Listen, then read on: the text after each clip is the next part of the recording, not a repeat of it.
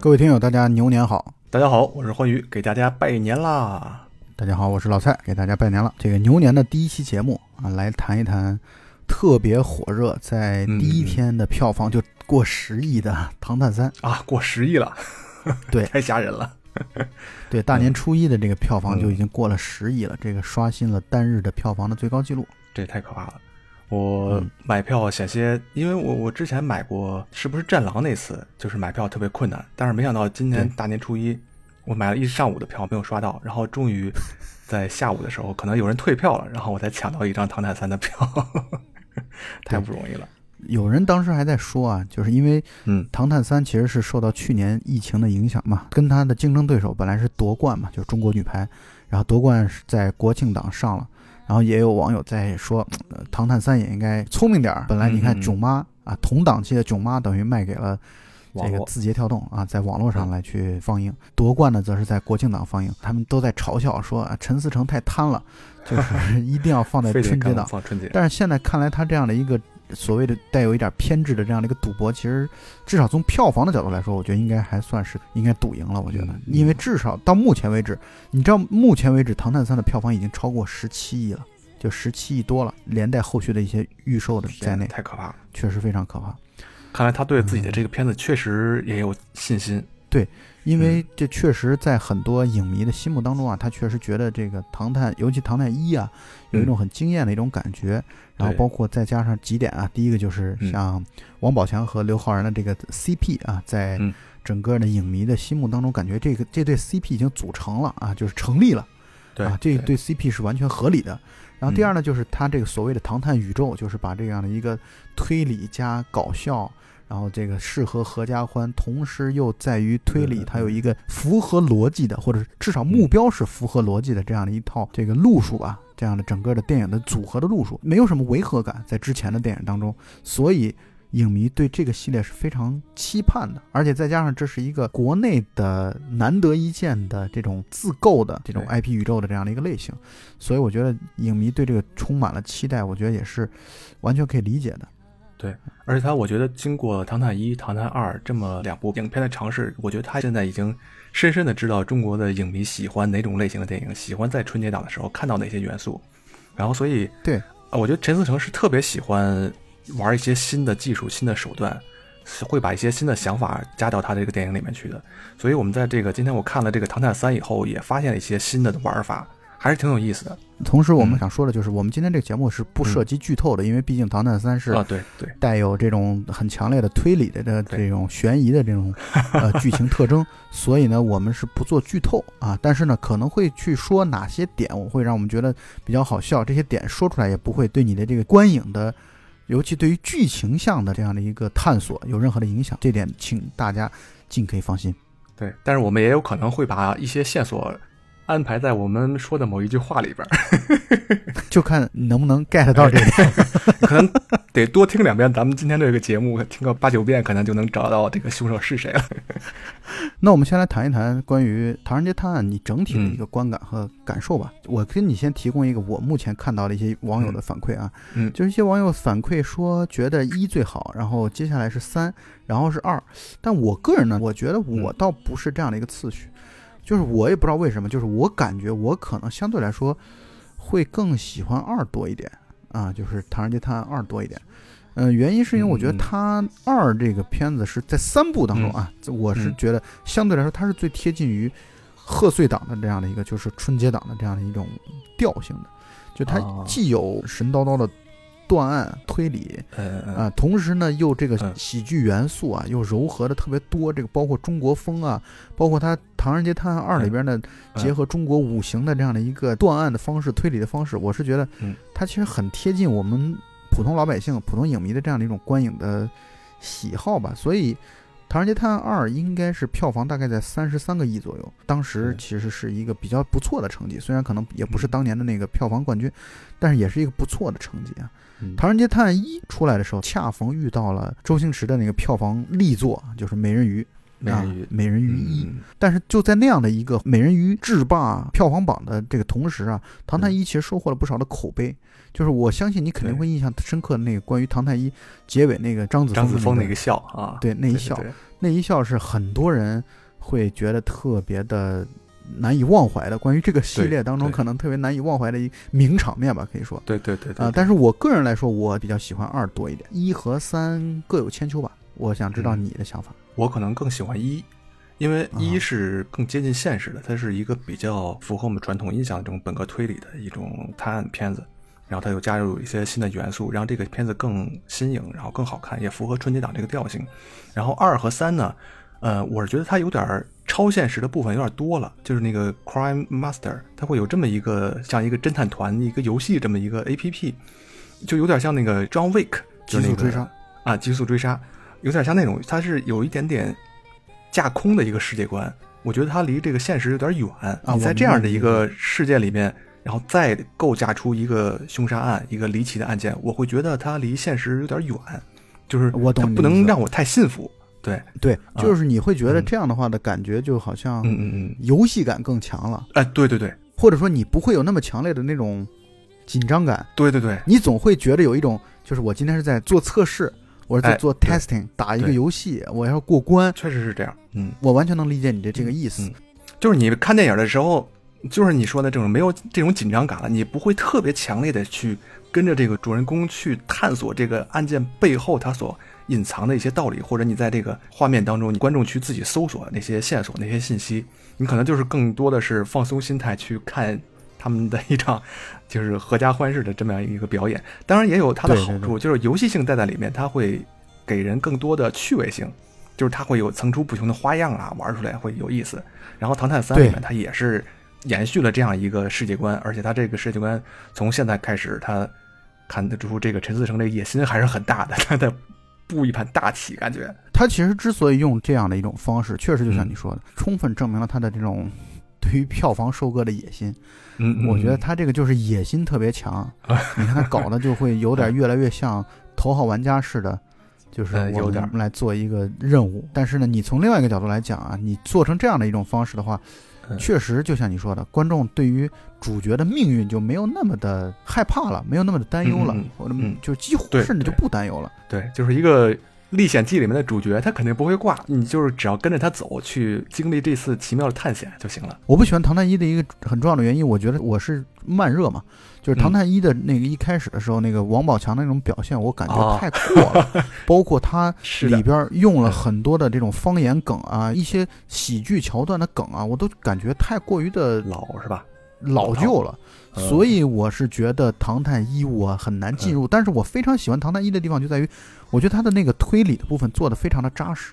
就是他的那个故事，就是那悬疑的那部分的故事做的非常好，再加上后来又对于，呃，刘昊然对整个的这个故事又做了新的一轮解读，然后来去跟张子枫来去做交流，张子枫露出邪魅的一笑，那一下，就我会觉得他的整个悬疑故事做的非常好的，所以。《唐探一》其实是一个渐入佳境的一部片子，到中后段的时候，我觉得这个故事他做的非常好，而且你会觉得他，呃，既有喜剧桥段在，包括小沈阳啊、赵英俊啊等人都是来负责这个片子提供笑料的，然后同时呢，这个推理的这部分又做的比较扎实，所以《唐探一》可能是这样的。而《唐探二》呢，我为什么会相对来说我更喜欢它呢？是因为我觉得它的喜剧就明显水准要比《唐探一》要更高了哈。就是包括你看他们在躲七叔的手下王迅的那个陆国富代表的那群人的时候，进入到了一个哈雷党机车党的一个酒吧里边，那段戏我觉得是最爆笑的一段。而在《唐探三》当中，喜剧前半段的喜剧，我觉得做的也很好。今天票不是卖的很好吗？那个现场观众应该做的比较满。我不知道你们那现场的观众怎么样，反正我们的现场的观众在前半段的时候笑的还是挺前仰后合的，挺欢乐的。我觉得从一开场热热闹闹的场面一开始就开始这笑声不断了。是春节的时候去看这么一部电影，我觉得还是挺合适的。对，但是我想说的是，也正是因为王宝强的存在。才使得唐人这个角色立得住。就是你唐人这个角色，我说实话，你换成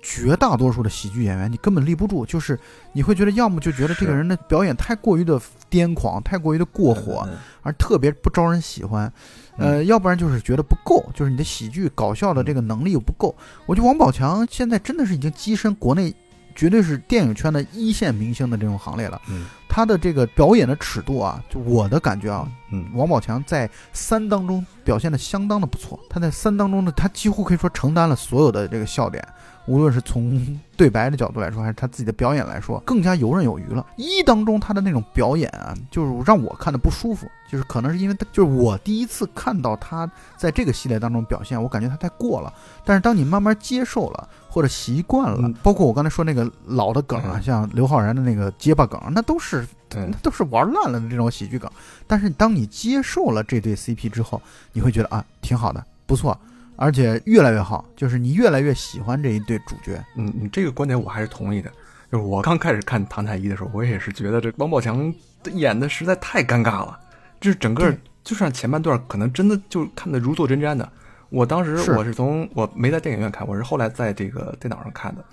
我曾经两次看到一半我就弃剧了，就不看了。我觉得不是你一个人自己本身慢热，我是觉得这个电影本来它就是慢热。它是在这个王宝强开始严肃的表演以后，开始整个进入这个案件，进入剧情了。我开始能接受 剧情的这个设置了，然后再反过来再看王宝强，我觉得，嗯，他这个人设还是能立得住的。他这样疯癫的这种表现还是有他的理由在。而且我确实像你说的这种，我觉得就是如果把王宝强这个角色换任何一个其他演员来演，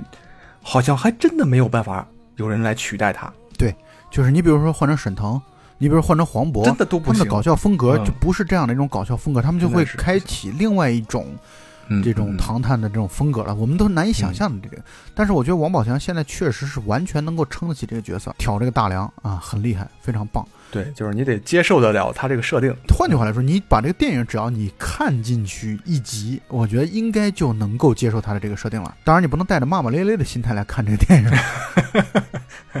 过年的，大家还是放松心态，我觉得图一个乐。而且我确实觉得王宝强的表现，其实，在三当中会比第一部，当然你也可以理解为就是我已经接受了嘛啊。但是就是我确实觉得他在三当中比前两部的发挥都会更好一点，更自然了。我还是觉得就是你接受了这个设定，就会感觉到这一切都是说得通的，都是自然的。然后刘昊然的表现，我觉得一直中规中矩，但是呢。确实也是挺讨喜的一个角色啊，就是单眼皮的男孩，然后长得很帅，然后很白净，然后也很聪明，也很谦虚低调，一点没有让人招人讨厌的点。但是我不太明白的就是，从一开始然后到三都有给他加一个这个口吃的设定，这个有必要吗？还是只是在一里面他可能加一点喜剧的元素在里面？但是后来你看到他有时候说话也不结巴，然后有的时候不知道为什么就又开始结巴。我是这么理解的，就是首先这个设定是一当中，你总不能在一当中给它设定了之后，二三就完全没有了，这是不现实的嘛。但是呢，就一当中，我是觉得纯粹是为了搞笑存在的。但二和三当中，就是这个的喜剧的意味其实已经也已经没有了，只不过是要延续人物的这种连续性啊，我是这么来理解这件事儿。因为我曾经有一度认为他没有考上警校，就是因为他口吃的问题，后来发现不是这么回事儿。对你也可以这么理解了啊，但这件事不重要。嗯嗯，对对对。呃，说说看这几集之后，你觉得印象最深刻的或者觉得最好的有哪几点呢？印象最深刻的，可能是我刚看完三，这里面现在能说吗？能剧透吗？就大概说一下。对我大概说一下是哪个场景吧。就是三里面它有一段是几伙人到停尸间里边去偷尸体，我觉得那段喜剧做的非常好。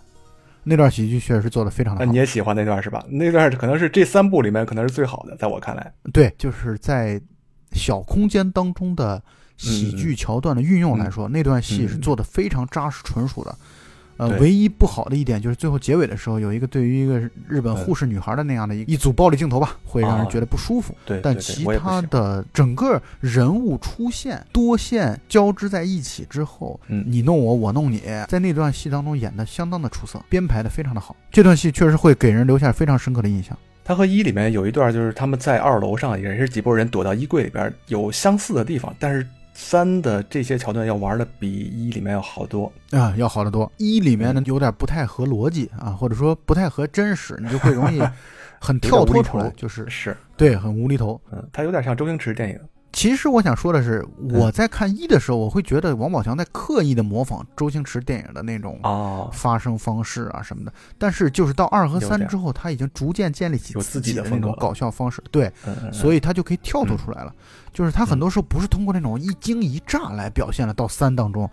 三嗯当中他的喜剧很多时候通过对白的功底，或者说整个的对白的这样的一个编剧的这样的一个水准来去体现搞笑了。他已经不是通过那种一惊一乍，或者说很少通过一惊一乍来去表现了。对对。然后另一个你说的比较印象深刻的点，可能不是某一个人物或者桥段吧。这三部影片里面，它都会有一个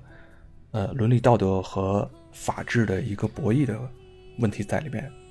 对，每一集都会有有这样一个探讨，就是是你到底是要坚持道德还是坚持法治？秦风这个人，你要不要扮演蝙蝠侠？在这些问题上面探讨还是挺深刻的，尤其第一部里面，但其实是这样的，就是刘昊然这个秦风啊，嗯他早就在第一集当中他已经揭出来了嘛，自己嗯嗯嗯，为什么想要考刑警学院？他是一个深度的犯罪推理类型的故事，或者说小说，或者说影视剧的一个爱好者。嗯然后他是一个深度的迷，然后同时呢，他的目的和目标就是来去构建一场完美的犯罪。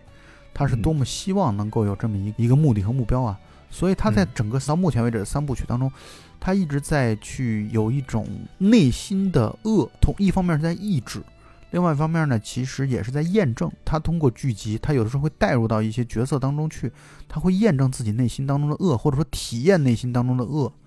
我觉得这一点是他一直在孜孜不倦追求的东西。只不过就是因为他的长相实在是太过于的人畜无害了，所以好像 这一点到目前为止没有特别的强烈。就是你会觉得像你刘昊然这么一个白净的玉面书生，怎么可他能有什么坏心眼呢？呃，对对对，就是看不出来，但是他其实从内心深处来说，他一直是朝着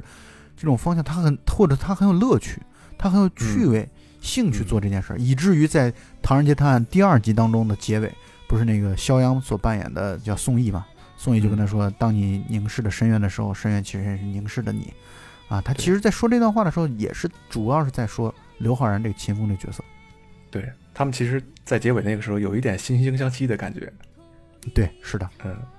我其实我能理解你刚才说的这段，就是在秦风心里边，他可能在真的，如果他的这个演员如果换成其他的一个演员，那么观众有可能会觉得，哎，他在看任何一个案件的时候，他会带着一种找茬儿的心态来看，说你这个案件做的不行，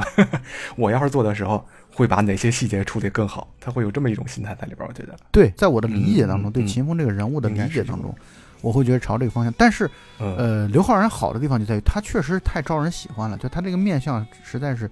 让人觉得他怎么都对啊，因为颜值正义。是是是，另外我觉得《唐人街》系列片子里面，它比较好的地方就是它会把，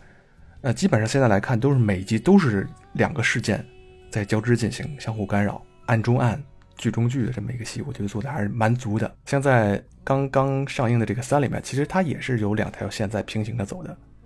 甚至我觉得可能不止两条线。如果你把 Q 也放作一条线的话，这地方你提到 Q 了，那我们就要说，其实嗯引诱着影迷去电影院看的嗯一个很重要的原因就在于，他在二当中成功的构建了 Q 这么一个人物。或者说所谓的人物啊，当时我们在看二的时候，我们就会觉得啊，Q 这个人物到底是谁？他是那个 App 就是 Crime Master 的排名第一的那个 Q，引出了这么一个人物，就是让我们会觉得他是一个人物的谜题，在三当中就如揭示到什么样的程度啊？这其实嗯就是引诱着影迷们去揭开这个谜底的过程。这就让我想起来我在看那个福尔摩斯的那个系列当中啊，嗯嗯。啊，就是里边那个莫里亚蒂，就是他嗯。其实是相当于福尔摩斯的一个竞争对手，嗯。啊，他在前半段大半部分都完全没有去展现他到底是谁，但是他总是觉得你就一直那个人是存在的。这种路数啊，在很多的影视剧当中是常见的，但是就是这种东西很好使，很好用。但是嗯三，我今天看到的，包括我自己嗯看的观感，包括观众所反馈回来的观感，我们这个地方可以稍微说一些我们嗯，要吐槽的地方了，就会觉得 Q 的身份的揭露泄有劲太过于的，对，就有点太过于的直白了。嗯当然，你也可以这么来理解，揭露的过程真的就是真实的吗？啊，也不一定是吧？就是后面有可能再翻盘哈。啊，对啊，就是你所理解的嗯 Q，难道就真的是如三揭示的这样吗？也不一定。嗯所以就还继续会让大家去往四想去看四。再多说一点啊，唐人街探案四》明显已经看到了在三当中结尾已经拍到了伦敦，啊，他肯定是在伦敦来拍的。但是我都在想，唐探剧组会不会把卷福哇，请过来，然后然后来去，福尔摩斯，这宇宙太大了。你可以找这个演员来，就是你找卷福这个演员过来，他就算他不说他是福尔摩斯，但是我是觉得把演员然后扮相扮成福尔摩斯的样子，呃呃，然后华生过来之后，我觉得至少会给影迷不少的这种乐趣吧。哦，不过我觉得陈思诚这个调性的话，卷福过来，他可能会演个凶手，不好。说，很难讲。我是觉得在二里面把这个 Q 地位推得太高了，让人嗯，观众心里面充满了太强烈的期待了。然后所以对三里面他出现的时候，人会感觉到有落差。但是其实你想，这也没有什么太多的矛盾，因为 Q 本来它就是这么一个实体，它也不能超过人类的范畴，也说得过去吧。我也确实觉得它这个出场有点太简单，不够华丽，像这种对中国传统京剧那样亮相不够精彩。嗯，没错。嗯，嗯但是我还是那句话，就是你看啊，一和二当中，它都是在结尾的时候，相当于把你前面所推理的、你大半部分都理解的剧情，给你做重新一个解构、重新一个解读，啊，就是你以为的剧情，其实是不是背后还有更深层次的含义？它在一和二当中都在不断的展现这件事儿，所以不禁的让我会觉得，那会不会有可能就是他只不过这件事儿没有在三当中说的那么明确而已？啊，当然也可能是我们期待是这样，我的我们的期望是这样的。嗯我当然希望他能够做一个非常精彩的这样的一个回应和故事啊嗯，但那就看四接下来会怎么样了。有可能，有可能像你说的这种，因为一二三这三部虽然它是有延续性的，它里面的一些设置是不变的，但是二三和一比起来，确实它有很多的不同，可能会在四里面会有一些新的期待。刚才我问你的那个问题，现在我来说说嘛，就是嗯我对这个这个系列当中比较印象深刻的一些点啊，一当中当然就是张子枫的那一笑啊，那一笑真的是让人毛骨悚然。我觉得他那个演技实在是在那一刻，而且这个镜头的那样的一个打光啊，什么对这个整个的配合啊，我觉得非常的棒，真的把人吓尿了。我觉得就是这样的一个感觉。这个笑，你知道特别像谁？特别像爱德华诺顿在《一级恐惧》里面的那个最后的那一笑，他有可能是装的呢？有没有这种可能？观众你很难通过他这一个笑去判断他是不是就是背后的大 boss，对但同时呢，你就嗯至至少这一笑是很吓人的，这是肯定很吓人，很吓人。所以他在度的把握啊，就是喜剧和推理、喜剧和悬疑的这样的一个平衡感上，一确实会更偏重后者一点，就偏重悬疑的多一点。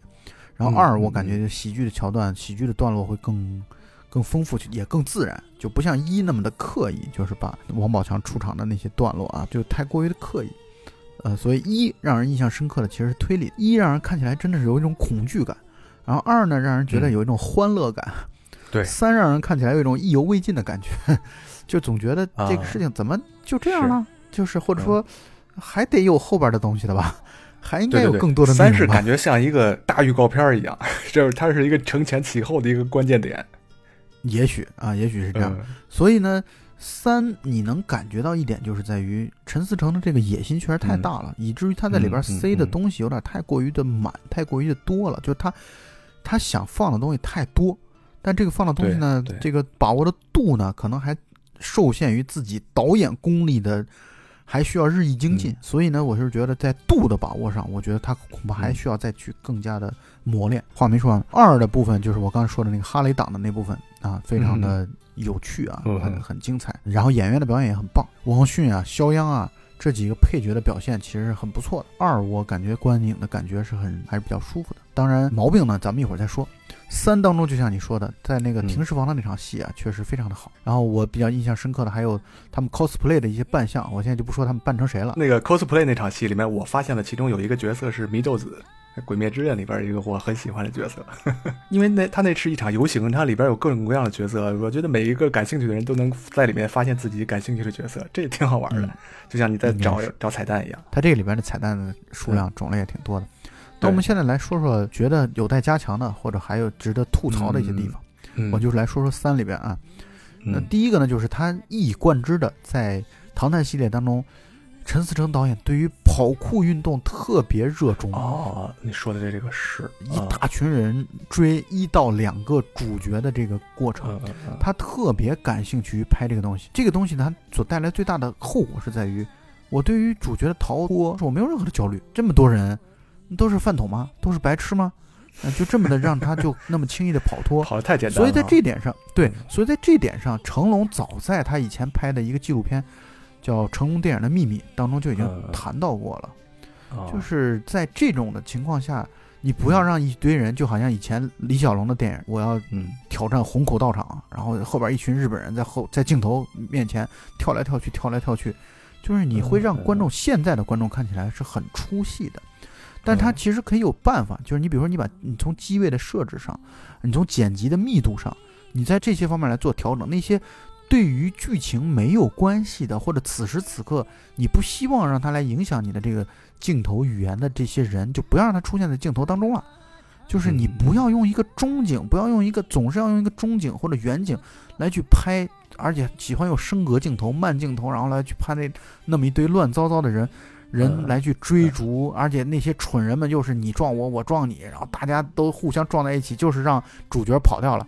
那个这种特别的。懒惰，就是我觉得这种做法特别的懒惰。我是觉得这个东西其实从观影的效果来看，我觉得很糟糕的，啊。而陈思诚导演特别执迷不悟的沉迷于用这样的一个东西，我确实也不太理解他这方面的审美是什么意思。喜剧的效果来说是没问题的，但是我是觉得他会很破坏，会出戏这种对观影的这种观感，会非常破坏这点。我是这样理解的。就是你看他们所有的这个奔跑戏一二三里面，他们都是在唐人街上跑。我觉得他是在用这种形式来扣题目。我们想象中的这种唐人街啊，一般都是华人居住的，很密集、很混乱，或者说是很热闹的这么一个场景。然后他在这里面奔跑，这不是就能扣得上？哎，确实是唐人街探案。我觉得是可能是在扣题。但是你完全可以去参考一下成龙电影的这样一个。成功的秘诀，你可以多用用一些道具啊，多用一些家具啊。你就好像成龙是宜家商场的最佳代言人，就他总是会特别善，他在追逐的戏当中，他会极其的善用这些道具。对，你就把这些东西，我觉得他其实陈思诚应该找一个非常好的动作指导来去帮他完成这件事儿。我觉得现在这些追逐戏，在我看来都是不合格的，挺没意思的。我觉得，尤其还有一种重复的感觉。你说的这个，我也。也部分同意吧，因为三里边确实这个不断出现的追逐戏让人看的有点累。就是这俩人一下飞机啊，这仨人就开始加入这场追逐，然后一直从头追到尾。但是那场追逐我能理解的地方就在于，他是想通过一个他想炫技似的通过一个长镜头，你可以注意到那是一个长镜头。你说刚开头完全没断是吧？对，他是完全用一个长镜头。嗯嗯嗯，那个场面调度非常棒。对，我觉得他是带有一种很强的炫技感啊，这个我能理解啊。然后第二个我要吐槽的点就是三当中出现了一些网剧当中出现的人物，以至于我在看电影的时候我是很懵逼的。我在想，这些人一当中在哪里，二当中在哪里，我不知道。就是你可以理解为这是一种构建唐探宇宙的野心所在，但是我再跟你换个角度来讲，你就好像漫威宇宙一样，你漫威宇宙，如果你比如说你不看前面的一些分。英雄的这些剧集的话，电影，比如说蜘蛛侠，比如说惊奇队长啊，比如说钢铁侠，比如说这奇异博士什么的，你恐怕看复联一二三四可能会稍微有一些影响，但是你不看神盾局美剧，我感觉没什么影响。就神盾局啊，包括最近正在热映的旺达幻视啊，它其实更多的是把就是我们观众所没有知道的点给你深挖下去。你没看过这些深挖，你也一点不影响。漫威宇宙的这样的一个世界观的这种理解啊，这种架构的在你心目当中这种形成，所以我觉得漫威在这点上做的是很很好的，很友好的。就是其实你去看它的任何一集，就是你如果能稍稍的忍受一些，你就不要总是问这个人哪儿的呀，这个人是谁啊，这个人是干嘛的？就是你如果能忍受一点这些东西的话，你能从心里边接受有这么一些人的存在的话，慢慢的了解他们的技巧、他们的功能、他们的这种强大的 power 什么的。这些东西你如果去接受了的话，其实并不影响观看。但是你看《唐探三》当中出现的这些网剧当中才出现的一些人物，就会让人觉得非常的奇怪吧？对，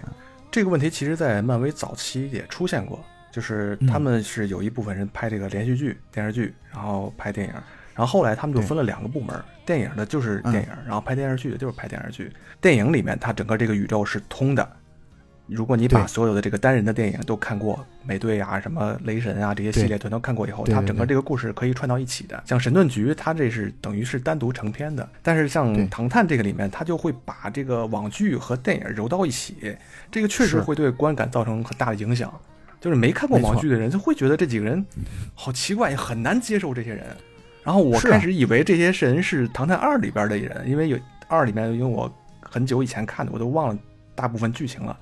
就是当时有什么这种侦探的比赛，我以为是这几个侦探呢，后来好像回忆了一下又不是，然后出来几个年轻人，其实我在心里边是很抵触这几个人的。我说这干嘛的？对，因为你看他在《唐探二》当中的一场逃跑的戏啊，嗯呃，出现了那些哈雷党来去帮助阻拦追逐他的人群的存在，那这个就很很合逻辑，因为它和前边就整个电影的前半部分当中哈雷的那个酒吧，哈雷党那个酒吧的那场戏是前后呼应的。对，而你在《唐探三》当中突然出现了这个所谓的阳光小队什么的五人组啊，就特别的跳戏。就我在那场戏看的时候，非常的懵逼。是，我感觉是，嗯，对，这就是我要吐槽他的第二个点。第三个点呢，就是我觉得还是受限于自己的这种野心太大了，就是陈思诚可能野心太大了，以至于他什么都想要。就是其实一个好的导演啊，就是一定要学会克制啊，学会取舍。你不能说什么都想要，又想要剧情，又想要悬疑，又想要喜剧，又想要欢乐元素，又想要中国元素，甚至是就是唐人街元素，你什么都想要，就会太过于的大杂烩。尽管说我们春节档啊，大家就是像吃火锅一样啊，然后就什么都有，什么材料都有，但是呢，你也得把这个材料组合的足够的合理，或者说组合的足够的让人觉得精彩，这样一种感觉。而陈思诚，我觉得在这点上，可能还是还是我的那个观点，他做导演的功力还有待加强。呃，我觉得你说的这个确实是有这个问题，他要表现的东西太多了。就比如说，就以这个《唐探三》来举例说明吧。你看，它里边请了这么多大牌演员，包括我特别喜欢的千叶忠信，然后像铃木保奈美都来参演了，这个可以说是阵容非常非常强大了，会给每一个演员会安排非常重的戏份儿。然后，所以就忽略了一些人物小传啊，或者人物塑造啊，会在这些方面会浅得多。所以，以至于我的少年女神铃木保奈美出场，整个我会觉得就是完全打酱油的这个角色，是是是，台词并不少啊，台词并不少，但是太过于打酱油了，我不喜欢这样的一种出场方式，我更希望能够稍微都会有这个问题。从一开始，因为他出场人物特别特别的多，对，是吧？就是特别喧闹的一个场面。可能因为受限于这个篇幅，可能也很难有时间来一一展现他们背后每一个人背后的故事。但是从人物的角度来说，你会觉得恐怕还是一的人物可能最立得住。更立得住，对，更立得多。就包括你看小沈阳这样的一个角色，就是他可能就短短的一点点的戏，然后包括潘粤明的角色，就他演那个杀人的那个角色，对对对，你会觉得包括张子枫的这角色啊，你都会觉得他们虽然在不多的出场时间当中，但明显要比。你看，前野忠信在这《唐探三》当中，嗯，三浦友和在《唐探三》当中，染谷将太在《唐探三》当中，你都会觉得这个塑造人物的角度来说，你会觉得啊，好的，他们是日本的明星，啊，他们是日本的出色演员，仅此而已，没有什么让人觉得出彩的感觉，好像很少。对，说到这一点，确实是一要表现的好得多。就是最后你看潘粤明问张子枫那两句话，你知道我爱你吗？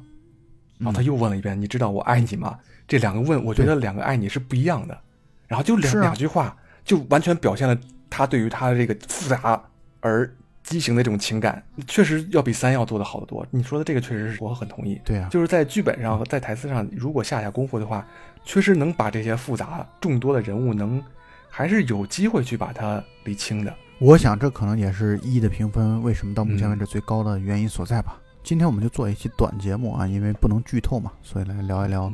唐探》系列。但是我是觉得，如果你对《唐探一》和《唐探二》感兴趣的朋友啊，我觉得还是值得去《唐探三》看一下的，也一定有一些让你忍俊不禁的啊，让你啊捧腹大笑的这些场景和点。我觉得这个片子总体的评价还可以，就是很轻松，很适合在春节档去带着家人或者自己去看看。而且我有一个建议就是。你如果决定去看这个片子，一定要提前订票。我今天可是吃了大亏了，太费劲了。对，当然也看看后续这样的一个热度吧。当然，我是觉得这个片子恐怕在这几天的热度都不会低不下来，所以要去的话就早点订票啊。那么本期节目就到此结束啊，大家再见。OK，祝大家春节快乐，观影愉快，拜拜，拜拜。